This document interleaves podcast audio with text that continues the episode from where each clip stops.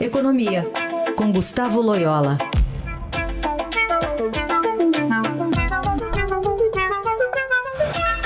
Oi, Loyola, bom dia. Bom dia. A gente quer abordar contigo esse destaque do Estadão falando sobre um apagão de mão de obra que pode limitar a expansão econômica, né? Pelo menos pode perder quase 2 bilhões de reais por conta de vagas abertas ou não preenchidas. E no detalhamento dessa reportagem, traz aqui três grandes setores que devem sofrer mais com essa crise de talentos, que é tecnologia, mídia e telecomunicações, negócios e serviços bancários e manufaturas. Como é que essa falta, como é que a gente explica para o nosso ouvinte como é que a falta desse mercado especializado, né, de mão de obra, pode afetar de fato a economia? Bom, eu acho que é, aí é, existem três fatores, né, que é, vamos dizer assim é, prejudicam a, a a oferta de mão de obra no Brasil, embora exista um contingente muito grande de, é, de desempregados. Né? A, a, primeira é uma questão mais estrutural, é, mais de longo prazo, que é, é a deficiente educação é, da maioria da mão de obra brasileira, da mão de obra brasileira. É uma mão de obra que carece né, de um grau de educação melhor. isso tem a ver com ah, de fato, a qualidade da educação é, básica e, e, e, superior no Brasil. Né? Então, nós temos uma, uma, mão de obra, de fato, com muitas carências, né?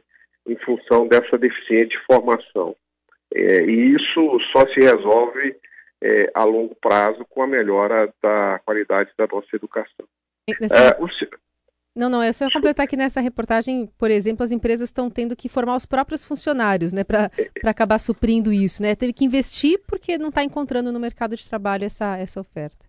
Exatamente. Por exemplo, tem relatos de próprias empresas, por exemplo, do setor de construção civil, uh, que querem dar um, um treinamento para sua mão de obra e, e não conseguem, dado o, o, o analfabetismo é, funcional de uma hum. parte dessa mão de obra. Então, hum. tem inclusive fazer cursos é, supletivos aí, básicos de, de leitura, de, de, de, aritmética e tal, para que as pessoas possam é, aproveitar o treinamento básico. Né? É, o segundo aspecto é, tem a ver com uma, a própria recessão, período de recessão, né? É que muitos que perderam o emprego é, têm dificuldades de encontrar aquele emprego novamente, né? Aquele setor mudou, as empresas fizeram é, o dever de casa, reduziram o contingente e, e, muitas vezes essas pessoas não ficaram muito tempo paradas e não conseguem é, emprego na sua uh, atividade anterior e nem é, em uma nova atividade, exatamente porque tem deficiência de treinamento. E aí vão para o subemprego, né?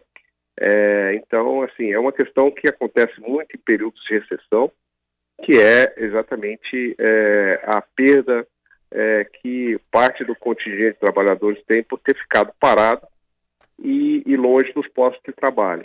E o terceiro fator, eu acho que é mais assim, é, mais é, é, também é estrutural, mas tem a ver é, com a, essas, com a rápida mudança tecnológica é, que passa os processos produtivos no mundo, né? Então, é, então essa, essa, essa inovação tecnológica ela, ela exige é, do, do, do, dos trabalhadores aí é, um, uma, uma, atualização de formação muito rápida é, e, e, evidentemente isso falta no Brasil até por causa do, do primeiro aspecto que eu mencionei que é a deficiente é, educação.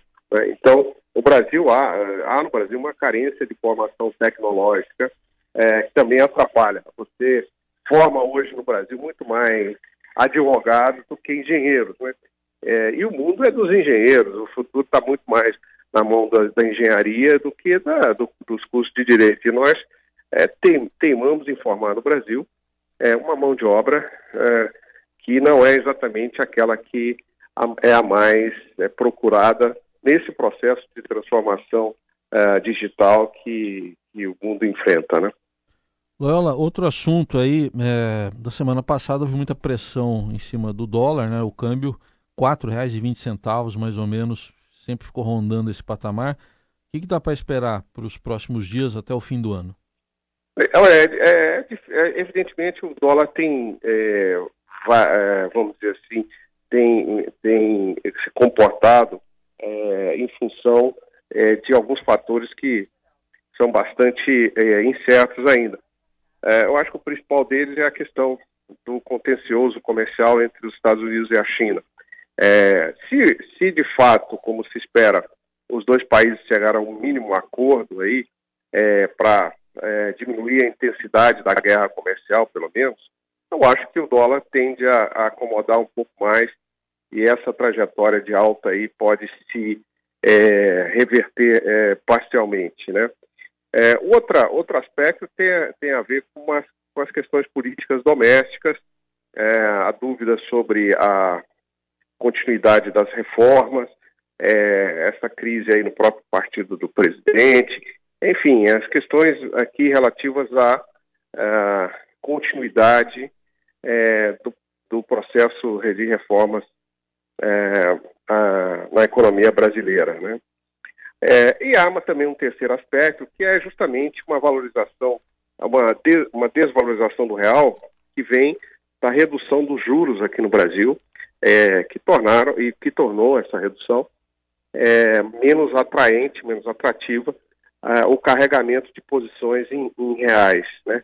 É, então isso, isso tem feito aí é, que muitos investidores retirem de renda fixa, retirem dinheiro do Brasil e que empresas brasileiras, empresas uh, residentes, é, prefiram se endividar em moeda nacional aqui no Brasil para pagar a dívida externa. Então, isso gera um fluxo de saída é, de dólar. Né? Então, são esses fatores que devem permanecer, pelo menos esse último fator deve permanecer. Então, o dólar vai provavelmente é, diminuir um pouco, cair um pouco, mas não muito. Né? Eu não acredito que, que o dólar caia muito. Eu esperaria o dólar fechando o ano aí é, em torno de uns R$ reais, R$ reais e dez. Muito bem, esse é Gustavo Loyola, que volta na quarta-feira aqui ao Jornal Dourado. Obrigada, Loyola, boa semana. Boa semana a todos.